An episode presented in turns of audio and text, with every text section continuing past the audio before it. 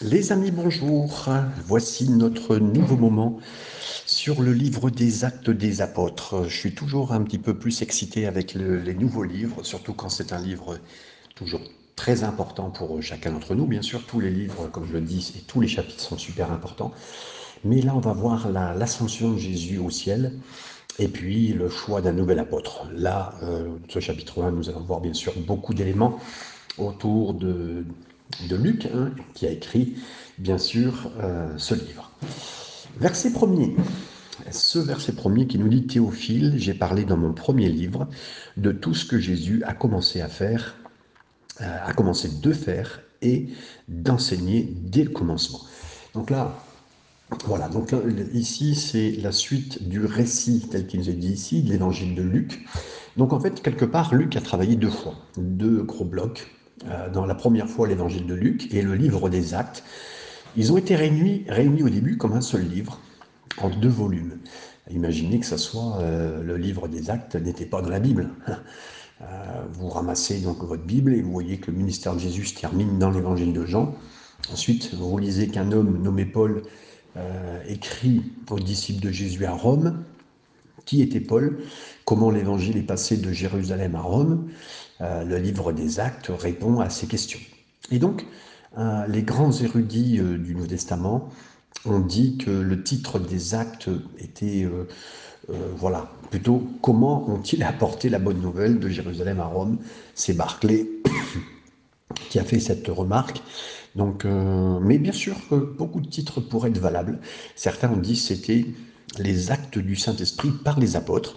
Et je, dirais que oui, c'est plus, c'est plus que ça. Effectivement, c'est plus cela, pardon, qu'autre chose que les actes des apôtres. Maintenant, donc c'est l'expansion, l'expansion de Jérusalem à Rome, l'expansion de l'Évangile, euh, dans une histoire remarquable. Humainement parlant, le christianisme n'avait rien pour cela, pas prêt pour cela. Euh, pas d'argent, euh, pas de leader éprouvé, euh, comme dans les, on va dire dans les fondements de ce monde, euh, pas d'outils technologiques pour propager l'Évangile. Donc il a fait face à d'énormes obstacles. Et c'est tout à fait nouveau.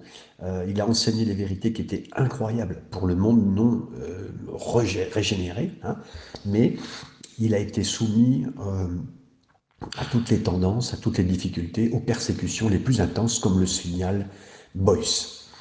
Les actes suisses étant que c'est écrit, euh, est écrit dans un style littéraire, euh, dans, la, dans la- traduction grecque, on a plus l'impression, et donc y a eu un gros travail de fait, un peu comme exactement comme c'était dans l'Ancien Testament, connu un petit peu parce qu'on le savait, la Septante, c'est-à-dire quand c'était écrit, euh, donc tout était écrit en grec, hein, l'Ancien Testament était écrit en grec. Euh, la Septante, hein, je ne parle pas que l'Ancien Testament était bien sûr écrit en hébreu et en araméen, mais cette version de la Septante, qui a été écrite très, euh, très rapidement, était tout en grec. Donc, on va dire que Luc a écrit euh, la version de- des actes en grec, mais avec un style de l'Ancien Testament.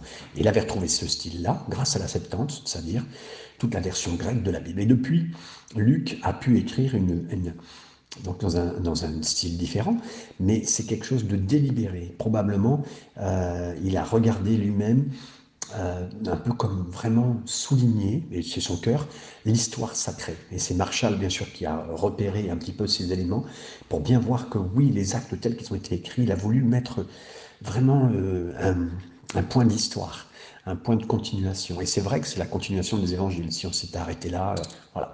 On ne sait pas vraiment beaucoup sur Luc dans le Nouveau Testament. On sait qu'il était médecin, Colossiens 4, 14. Euh, mais à l'époque, les médecins, c'était des esclaves, donc c'était même pas des gens euh, de renom comme aujourd'hui. Euh, ensuite, on sait que c'était aussi un, gentil, c'est-à-dire par son nom, on le sait, hein, donc c'est-à-dire un non-juif. Nous savons aussi qu'il était vraiment un ami dévoué de Paul.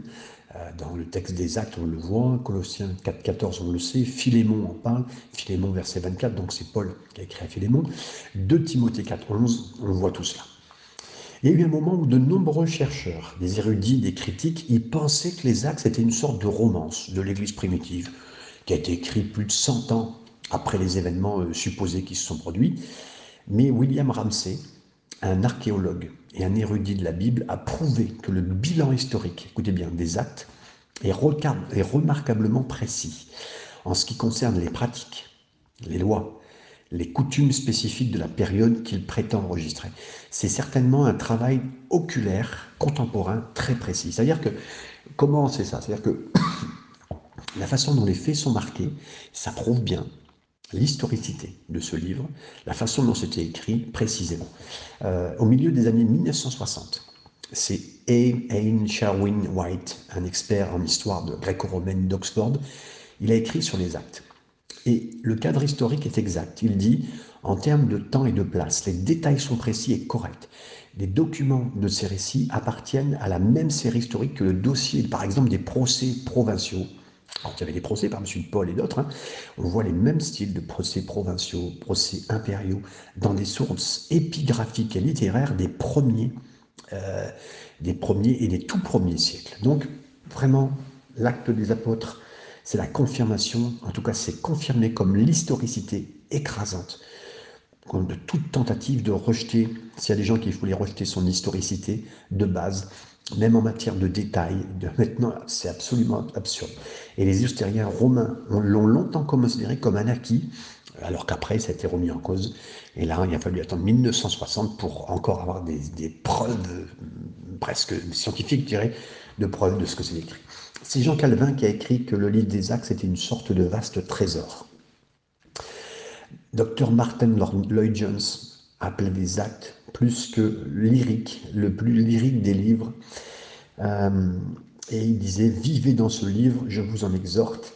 C'est tonique, c'est le plus grand tonique que je connaisse dans le domaine de l'esprit. Et là, c'est bien sûr cité euh, par Stott, euh, qui avait parlé, bien sûr, et qui reprenait les idées de Martin Lloyd Jones. Euh, il nous est parlé de Théophile. Théophile, qui veut dire amoureux de Dieu, cet homme aurait pu être un chrétien qui voulait, euh, de l'instruction, hein, quelqu'un qui découvre peut-être. Il aurait pu être un, officier, euh, un officiel romain formé par Luc de l'histoire du mouvement chrétien, ou le nom pourrait être très symbolique justement, parce que souvent les noms, c'est cela, Théophile, c'est-à-dire amoureux, amant de Dieu.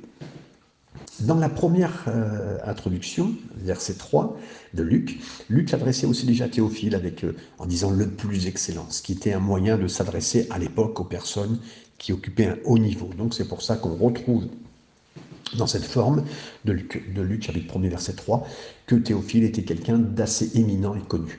Euh, Théophile, donc, cette personne qui était là, qui occupait sûrement un haut niveau. Depuis les actes vont se finir avec un Paul qui passera en procès devant César, euh, qui euh, bien sûr amène des questions. Et si Luc montre bien par ses actes que il a été très bref dans cette défense, il a bien sûr voulu jouer son rôle pour pouvoir entièrement témoigner, tel que le Seigneur lui disait.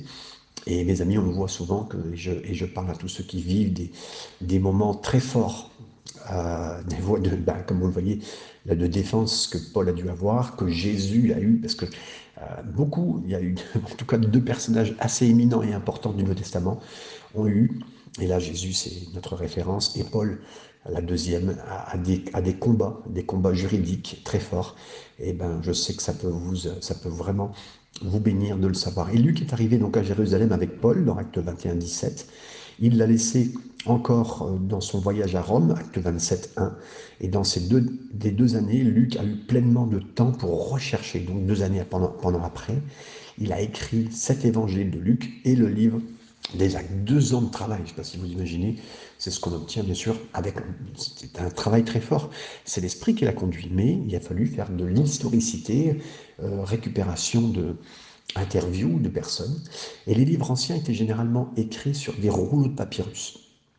C'était pratique d'avoir un rouleau en environ à peu près 8 à 9 mètres de longueur, et quand il est devenu plus long, hein, c'était euh, devenu trop volumineux pour être déplacé.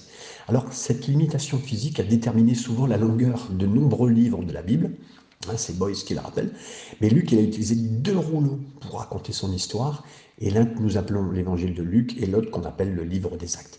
Luc voulait montrer à Théophile et aux Romains, euh, c'est ce livre qui est là spécialement pour, on va dire, Théophile et les Romains. Le christianisme est inoffensif. en tout cas, c'est ce qu'il a voulu démontrer dans ce livre. Euh, certains fonctionnaires des Romains l'avaient adopté même eux-mêmes, et ça a été touché, puisqu'on sait que à partir de 326, si mes souvenirs sont bons.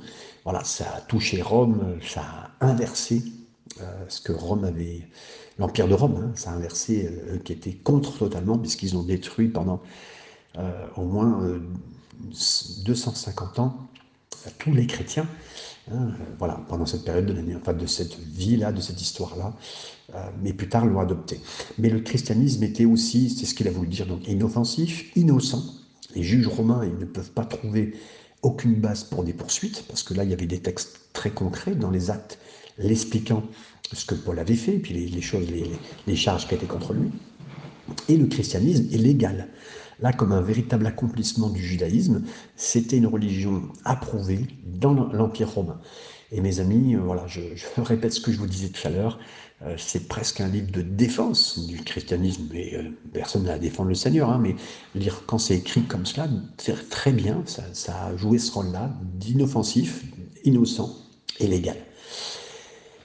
Il nous est dit ici de tout ce que Jésus, excusez-moi, de tout ce que Jésus a commencé à faire et d'enseigner. Notez ici que ce récit concerne tout ce que Jésus a commencé à faire et enseigner. Luc, l'évangile de Luc ne décrit que le début hein, de l'œuvre de Jésus, acte décrit la continuation. Quelque part, c'est la, prise de, passage à témoin, vous savez, la continuation de l'œuvre de Jésus qui continue encore. Donc on a, cette impression de, dans une grande course, Jésus a commencé, il passe le témoin à d'autres, ces passages dans ce livre-là, et on a l'impression que voilà, le témoin nous est donné. J'ai souvenir qu'un euh, prédicateur euh, dans, un, dans, un, de ses sermons, parlait du livre des actes, avait montré tous les actes des apôtres tels qu'ils sont donnés, et euh, il invitait son auditoire euh, à se rendre à acte 29 pour lire les derniers actes. Et quand tout le monde va à l'acte 29, j'ai souvenir dans cette prédication, on arrive tous, il n'y avait rien. Mais oui, il a dit oui, les actes ne sont pas écrits parce que c'est les vôtres. Et c'est exactement ça, mes amis, c'est ce qu'on pense quand on lit ce livre. On se rappelle que euh, ça nous donne, les actes ne nous donnent pas une histoire complète de l'Église pendant cette période, mais des, exemples.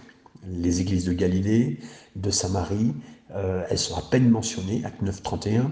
Il y a l'établissement d'une église forte en Égypte, mais qu'on ne saura jamais, qui n'est pas du tout mentionné, pourtant ben, l'église était déjà avancée. Hein.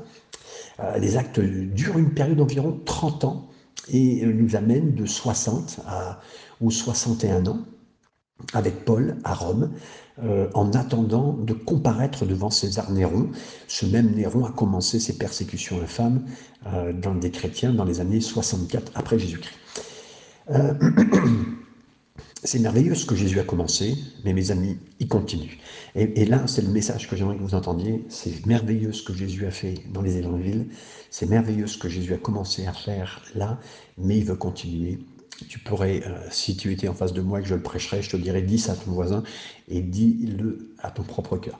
Il y a vraiment un sens dans lequel le livre des actes continue d'être écrit aujourd'hui, pas dans un sens scripturaire, faisant autorité, mais dans un sens de travail continu. On a l'impression vraiment de, de rentrer dans un, euh, vous savez, un entonnoir, mais euh, voilà, qui nous amène plus loin, qui nous amène dans le sens que Dieu veut nous amener, dans le monde, par son Saint-Esprit, par son Église. Les actes des apôtres devraient donc être étudiés principalement dans ce double sens, ça veut dire euh, retracer ce que le Seigneur a fait, les choses visibles et invisibles, mais aussi la réelle continuation de son enseignement, donc et de son travail divin. Et puis, euh, dans un deuxième grand point, retracer le ministère actif du Saint-Esprit dans, la personne, dans les personnes. Et c'est très étonnant, c'est que euh, la majeure partie des personnes qui vont être utilisées dans les actes du Saint-Esprit, hein, les actes des apôtres, les actes du Saint-Esprit des apôtres, euh, ça sera des gens aussi qui n'ont pas toujours des titres. Et ça, c'est extraordinaire aussi, mes amis. Euh, si tu m'entends, mon frère, ma soeur, et que tu n'as pas de titre, Dieu peut t'utiliser.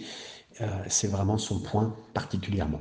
Et donc là, on voit le tracé actif du Saint-Esprit, sa présence qui, qui vient et qui fait une grande différence, comme le signale Pierson. Pierson. Versets 2 et 3. Voici la dernière œuvre de Jésus avant son départ au ciel.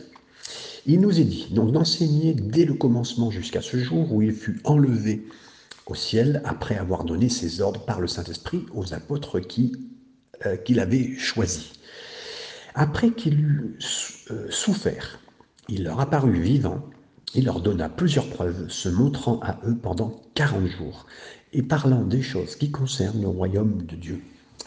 Donc, euh, jusqu'au jour, il nous est dit, hein, jusqu'au jour où il fut pris par le Saint-Esprit.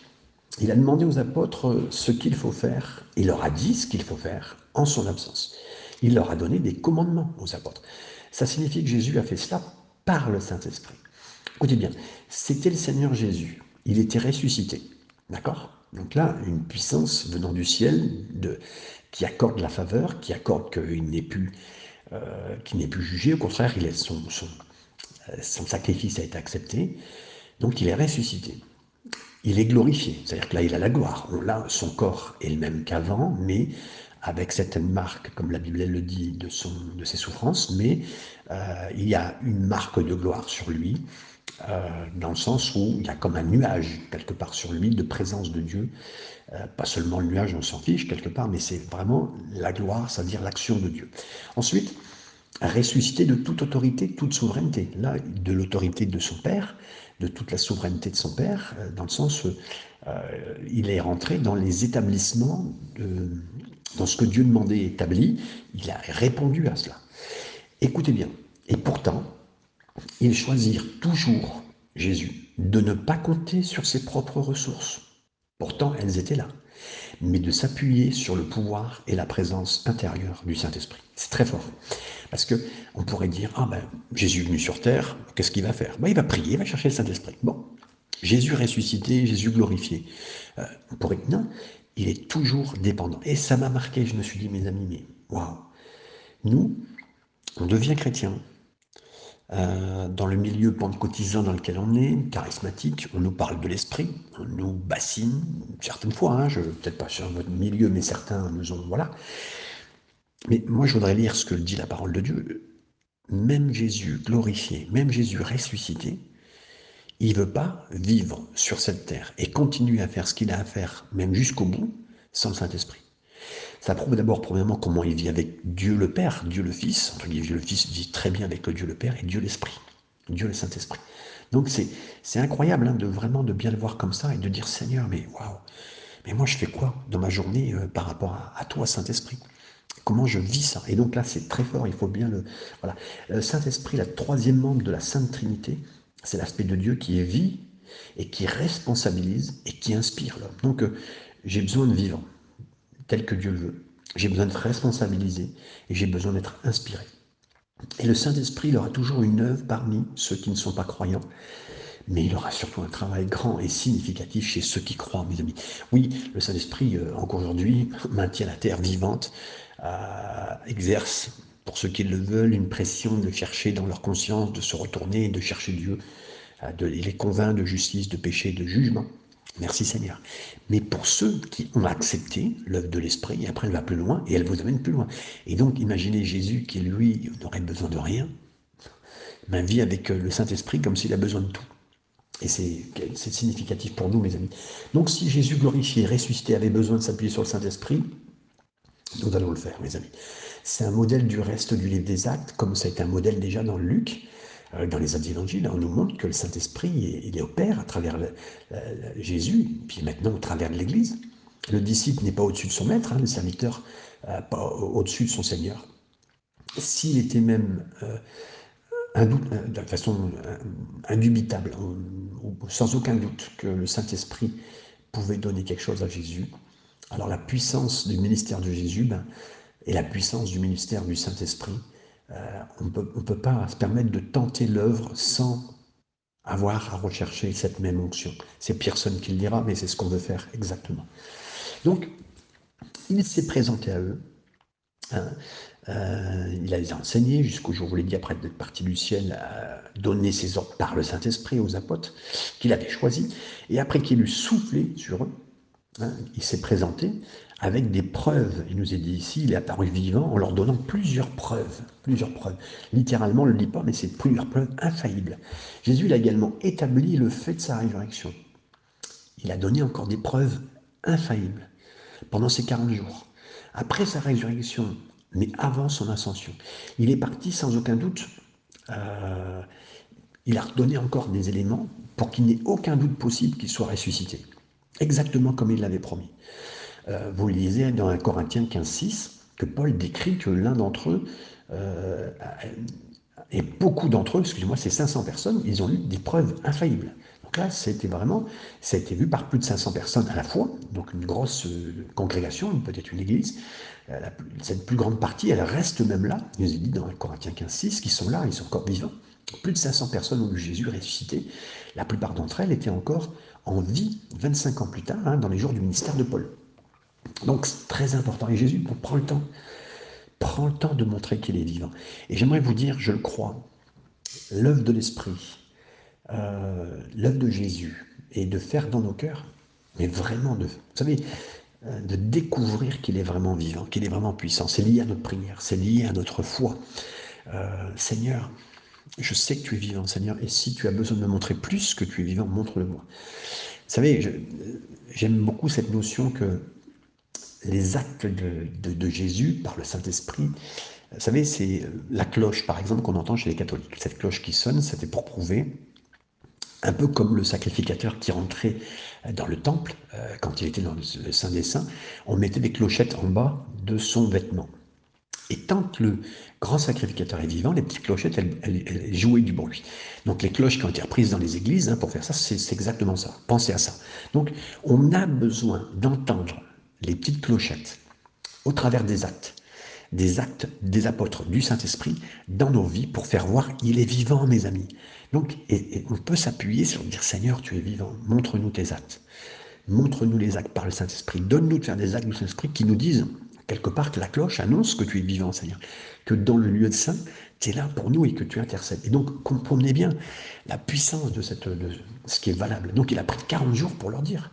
Et voilà, certains enseignements, pourquoi en plus les, des enseignements gnostiques, c'est-à-dire c'était à la base au début des, des, vers les premiers chrétiens, il y avait le gnosticisme qui est né, quelque chose qui venait contre euh, la foi chrétienne. Le Nouvel Âge récent, dans les dernières années, dans les années depuis les années 1980-90, il y a le, Nouvel Âge.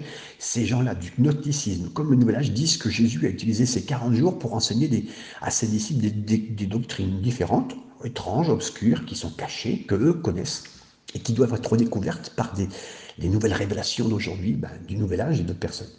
Mais Luc ne nous dit pas ça. Luc nous dit que Jésus a simplement enseigné les mêmes choses et les mêmes thèmes qu'il avait enseignés dans son ministère terrestre, donc les choses relatives au royaume de Dieu. C'est important de connaître ça, parce qu'on peut avoir dans nos auditoires des gens qui ne connaissent pas, qui disent qu'il y a des choses cachées que le Seigneur a données. C'est des choses réelles qu'il avait déjà fait, qu'il a réenseignées. Et laissons-nous enseigner par le Seigneur tel que le Seigneur veut que ça soit enseigné. Le départ de Jésus, son ascension, versets 4 et 5, je lis avec vous. Comme il se trouvait avec eux, il leur recommanda de ne pas s'éloigner de Jérusalem, mais d'attendre ce que le Père avait promis. Ce que je vous ai annoncé, leur dit-il, car Jean a baptisé d'eau, mais moi, mais pardon, mais vous, dans peu de jours, vous serez baptisés du Saint-Esprit. Donc, Jésus donne des instructions finales aux disciples. Il leur donne de ne pas s'éloigner de Jérusalem. Jésus n'avait rien d'autre que pour les disciples que de faire et de leur dire attendez, attendez s'il vous plaît, la venue du Saint-Esprit, la promesse du Père. Jésus savait qu'il ne pouvait vraiment rien faire d'efficace, ses, ses disciples, pour le royaume de Dieu, jusqu'à ce que l'Esprit vienne.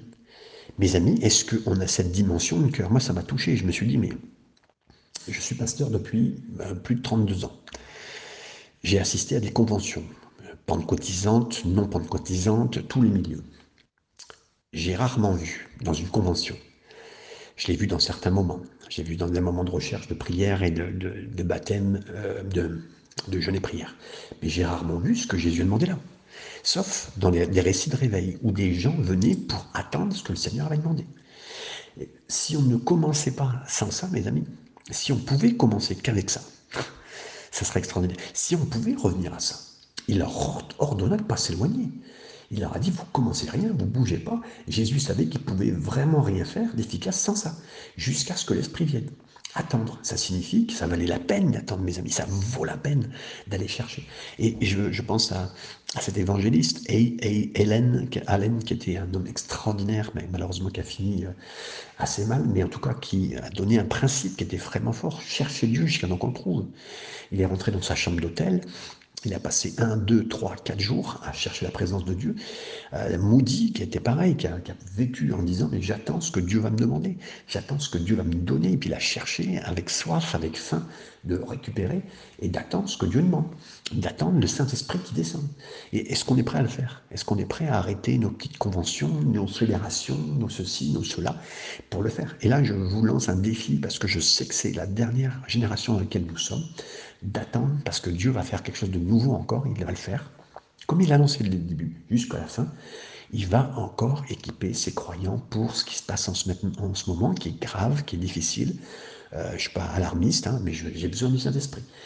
Ça signifie que cette promesse, elle va venir, mes amis. Ça signifie qu'elle va venir. Attendre, ça signifie qu'ils vont recevoir. Ils ne pouvaient pas la créer eux-mêmes. Hein. On ne pourra pas créer la suite, la, la, future Église nouvelle qui doit venir. Non, on ne peut pas le faire. Et puis, je ne suis même pas en train de chercher de savoir est-ce que ça passera par euh, un nouveau système, une nouvelle mentalité? Merci pour ceux qui réfléchissent.